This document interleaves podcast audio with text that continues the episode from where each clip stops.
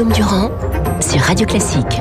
Alors Bourlange, vous êtes Kant, Tesson et Montesquieu ou Voltaire, ça dépend des semaines. Vous étiez hier à l'Elysée, vous avez trouvé le prix. Alors on va pas revenir. La phrase évidemment qui est à marquer, qui est dans la presse ce matin, c'est soyez fiers des, des amateurs, mais il faut bien redonner le contexte.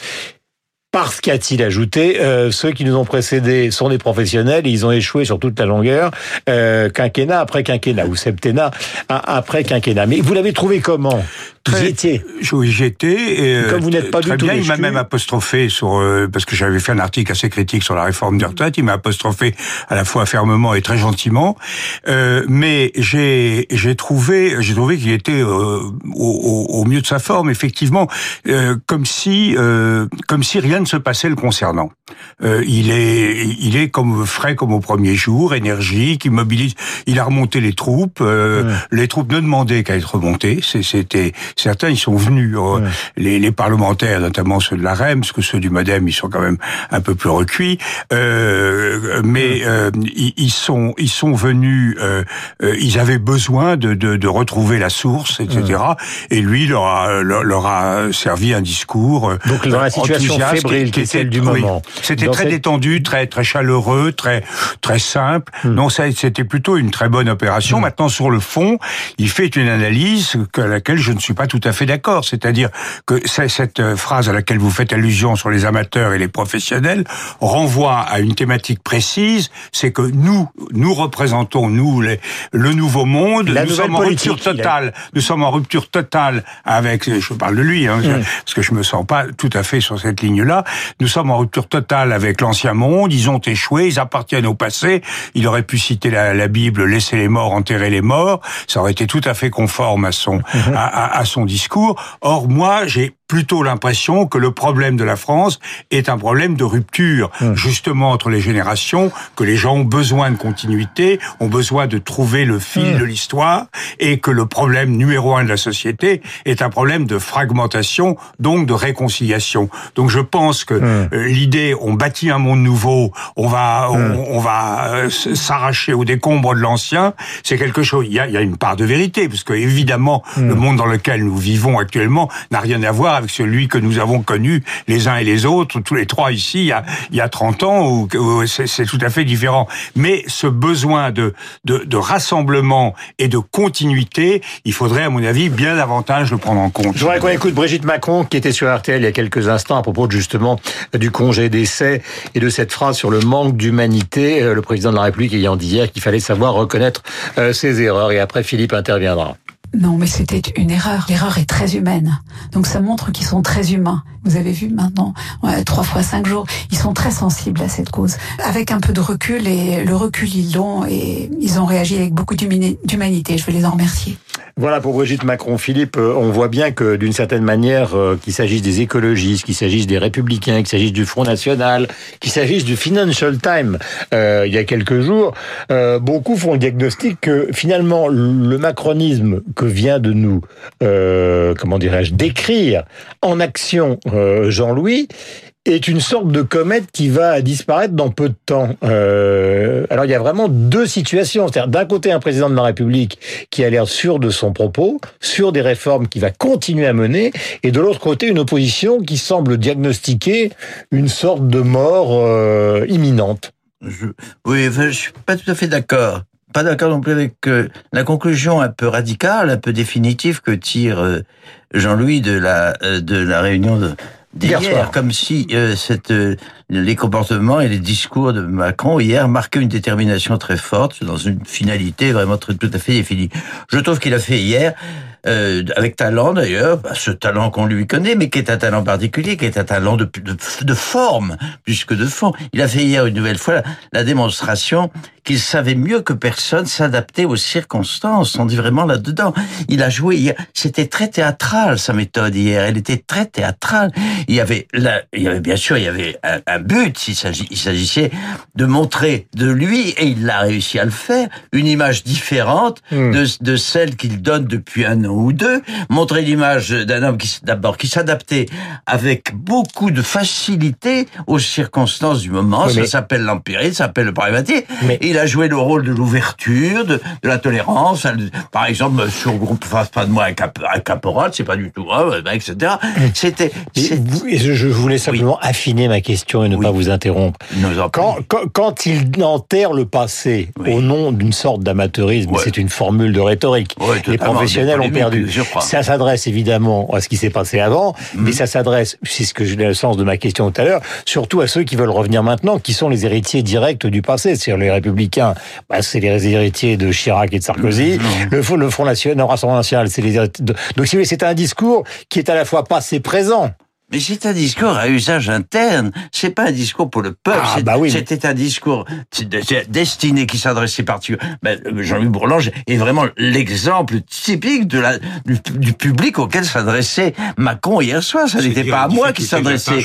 Il voulait, il, ah oui, tout à fait. Il voulait montrer à Bourlange, il voulait montrer à, Bourlange. Ça voulait Si, aussi je vous réponds dire, exactement. ça voulait aussi dire, Philippe, puisque vous l'avez dit vous-même, mais ce, ce n'est pas un jugement de valeur de ma part, c'est une interrogation. Ça voulait aussi dire, 2017, la page est tournée, ils ne reviendront jamais sous cette forme-là. Ça c'est pas simplement de l'empirisme, c'est une sorte de théorie de la politique qui- qu'il a théorisé avant la présidentielle et qui continue à maintenir. C'est-à-dire euh, le nouveau, le nouveau monde, c'est le nouveau monde et avant, c'est avant, ça n'existera plus. c'est- un peu vrai. Je veux dire que moi, moi, je- j'en souffre beaucoup, mais c'est vrai que le monde dans lequel nous vivons actuellement, les techniques, la façon d'aborder les problèmes, c'est pas du tout celle que nous avons connue. Il y a une, une sensibilité tout à fait différente, et il estime qu'en étant porteur de cette sensibilité, il va euh, effectivement s'imposer, imposer ses hommes, imposer l'avenir. Or, je crois qu'il y a une grande part de vérité, mais que le rôle qu'on attend de lui, c'est aussi. C'est pour ça que je, je n'ac- je n'accepte pas l'accusation de Philippe disant que je suis La remarque. radical. Je suis radical, je ne suis pas radical dans cette affaire. Je crois que c'est aussi le fil de la continuité. D'ailleurs, c'est assez clair, ce sont les vieux qui votent pour lui. C'est quand même, vous me direz qu'en Amérique aussi, c'est les vieux qui votent pour les jeunes et les jeunes qui votent pour les vieux. Mais c'est très très typique. Oui, les, les jeunes votent Sanders et les bon et, et, et, et les vieux votent pour le, le, le- la nouvelle étoile montante.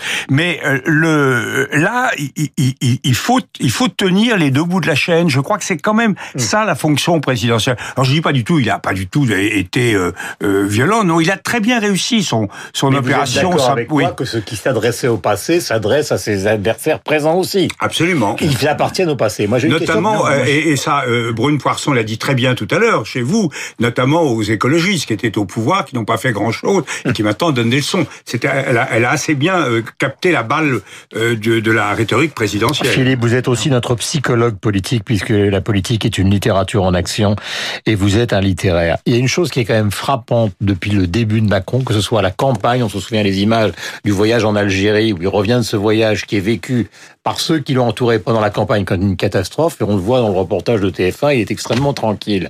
Hier, il avait aussi l'air tranquille, c'est qu'on a l'impression que les gilets jaunes, la réforme des retraites, euh, les différents grands débats, euh, les nouveaux Benalla, etc., etc., il y a une fébrilité, puisqu'on parle même maintenant d'une candidature à Nouda, d'une candidature qui viendrait de la société civile, et, et en même temps, on a l'impression, et ce n'est pas de ma part une sorte de flagornerie, mais une constatation, que lui, il ne bouge pas, c'est-à-dire que l'entourage, parfois tremble, y compris la République en marche, que et que lui, pour, comment se fait-il? Oui. Quelle, est la, quelle est la nature de, cette, de, de ce personnage je justement? pense qu'il vit, c'est très curieux. Je ne suis pas du tout d'accord, excusez-moi, parce que c'est, Bourlange, il était concerné hier, puisque cette réunion lui était destinée. Elle n'était pas destinée à nous, elle était destinée à lui. Quand Non, je dis lui, quand je dis, mais non, c'est vrai ce que je dis.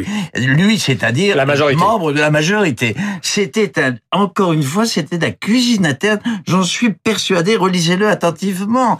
Il ne s'adressait qu'à vous. Il ne s'adressait pas à Mais la c'est pas nation. la question. Alors, mais si, ça renvoie à votre question.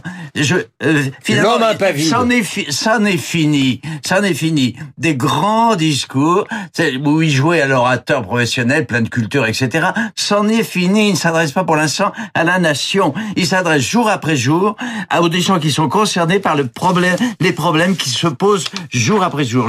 C'est mon sentiment et j'ai encore ressenti hier. Il, y est, hier, il s'adressait exactement aux candidats à la fronde. C'était ça hier. Son, vraiment le but de ce discours était celui-là. Éviter d'ailleurs la référence à Hollande n'est pas n'est pas étrangère. À beaucoup d'égards, elle est dominée son discours. Il, elle, il a il a été il, il a même je crois qu'il a même parlé de, de des des, des Ah bah, je problèmes qu'il avait posés à Valls, n'est-ce pas? Je ne me trompe pas, il a parlé de ça. Vous vous rendez C'était vraiment un discours de la cuisine interne. On était à l'Élysée, on s'adressait aux députés de la majorité. On a compris. Et- Et, maintenant, Vous avez raison à 60%. Ah, c'est mais déjà il y avait- pas mal. Oui, oui. Mais je suis élu. Il y avait, il y avait 60%, aussi, je suis oui, élu. il y avait Oui. aussi la feuille de route quand même. Il y a- Ah, ben, je suis d'accord, Il y avait les évidemment. thèmes de combat. Donc euh, euh, Guillaume a raison à plus de 40%. Bien sûr. Mais Ça fera plus de pas 100. mal non plus. Oui. Euh, il y avait quand même la feuille de route quand il Mais définissait les thèmes par lesquels sa majorité Mais nous- devait, devait gagner pouvait Nous gagner. sommes d'accord, mais ça ne donne pas tort à, à Guillaume. C'est vrai qu'il y a aussi. Vous avez raison, moi je suis d'accord. Les deux choses. l'homme pressé, l'homme pressé et l'homme impavide. Exactement. Eh oui, oui, on peut Mais, dire. mais, mais Eh ben bah oui, oui. je pose la question, mais ça vient d'où ça? Parce qu'on on a vu par exemple parfois, l'adaptation aux on, on a vu le désarroi de Hollande, on a vu le masque de Sarkozy, on a vu le silence de Chirac, on a vu la maladie de Mitterrand. Lui, on a, alors vous me direz qu'il a 40 ans, hein, mais lui, on a l'impression qu'alors franchement, euh, tout le monde tremble autour de lui, sauf lui, quoi. Et c'est pas encore une fois, de ma part, un jugement qui serait une sorte de flagornerie ridicule. mais non, mais c'est vrai, c'est vrai, mais ça, en tout cas, ça ne dément pas ce que nous disions sur, sur le Guadeloupe. C'est toujours, c'est ce à quoi on assiste depuis un an environ, depuis, enfin, depuis les ennuis, c'est-à-dire depuis un an et demi, presque depuis. Depuis le. Depuis un, un- un an et demi. C'est-à-dire, le, fi- finalement, je ne dis pas l'irresponsabilité, mais finalement, une force de résistance au destin qui est absolument extraordinaire et dont on peut tirer, sur lequel, de, quoi on peut tirer toutes les hypothèses possibles pour l'avenir. Voilà. Euh, la musique sur l'antenne de Radio Classique. Merci à tous les deux d'être venus ce matin, surtout dans cette occasion, puisque Jean-Louis, vous y étiez hier soir, le 12 février 1924. Nous sommes sur Radio Classique. C'était la première à New York de Rhapsody in Blue de George Gershwin, dont voici les notes célèbres.